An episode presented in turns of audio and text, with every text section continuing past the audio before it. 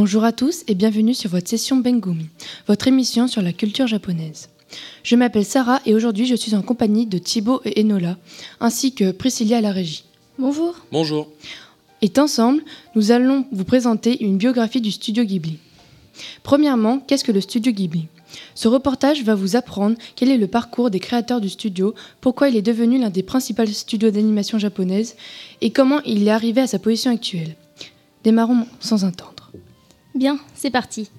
Le studio Ghibli a été créé en juin 1985 par ses deux fondateurs, Hayao Miyazaki et Isao Takahata. Le studio tient son nom d'un avion de reconnaissance italien, le Capron CA-309 Ghibli. Miyazaki est un grand amateur d'aviation, il choisit donc ce nom. J'ai d'ailleurs une anecdote. Porco Rosso, un des films du studio, raconte l'histoire d'un cochon aviateur et Porco Rosso veut dire port rouge en italien, faisant sûrement référence à l'avion. Malgré le fait que le studio n'était créé qu'en 1985, son équipe existait avant et avait déjà travaillé sur le film Nausicaa et la vallée du vent en 1983. Dans les premières années, seuls les deux fondateurs réalisent leurs films pour le studio comme Le Château dans le ciel, Mon voisin Totoro ou Porco Rosso, mais ils donnent peu à peu une chance à des plus jeunes. Mais alors que Miyazaki pensait prendre sa retraite en 1998, l'un de ses successeurs meurt et Miyazaki reprend son poste.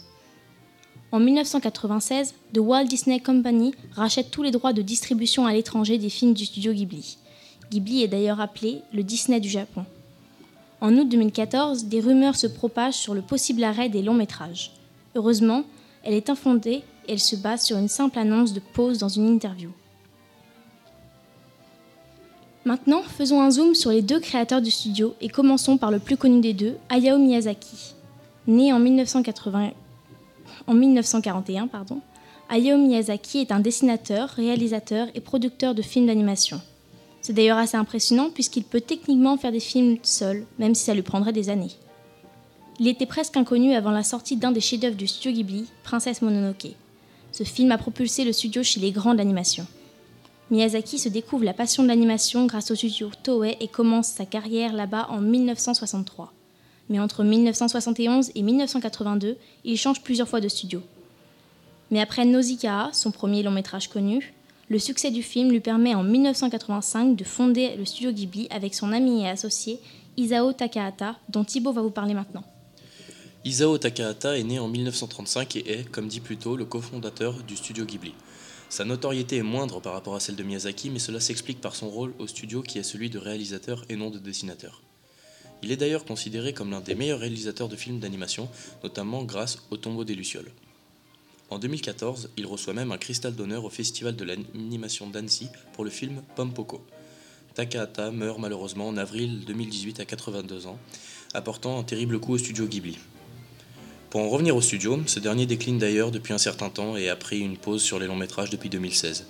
Hayao Miyazaki, qui plusieurs fois au long de sa carrière s'est mis à la retraite pour en ressortir peu de temps après, a annoncé en 2017 sortir de sa dernière retraite en date pour son apparemment dernier film Kimitashi wa Doikuruka, ou littéralement Comment vivez-vous?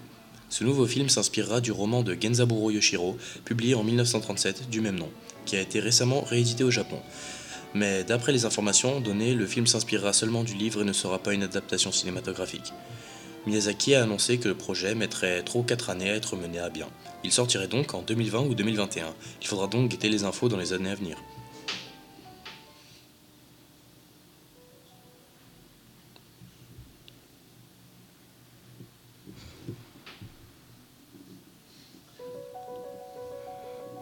Pour conclure, nous pouvons affirmer sans hésiter que Miyazaki et Takahata sont deux exemples pour les générations entières. Ils ont révolutionné l'animation japonaise et sont entrés dans l'histoire de la culture nippone. Nous espérons que notre émission vous a plu. C'était la session Pengumi sur la web radio du lycée Condorcet. Merci de votre écoute et bonne journée, chers auditeurs.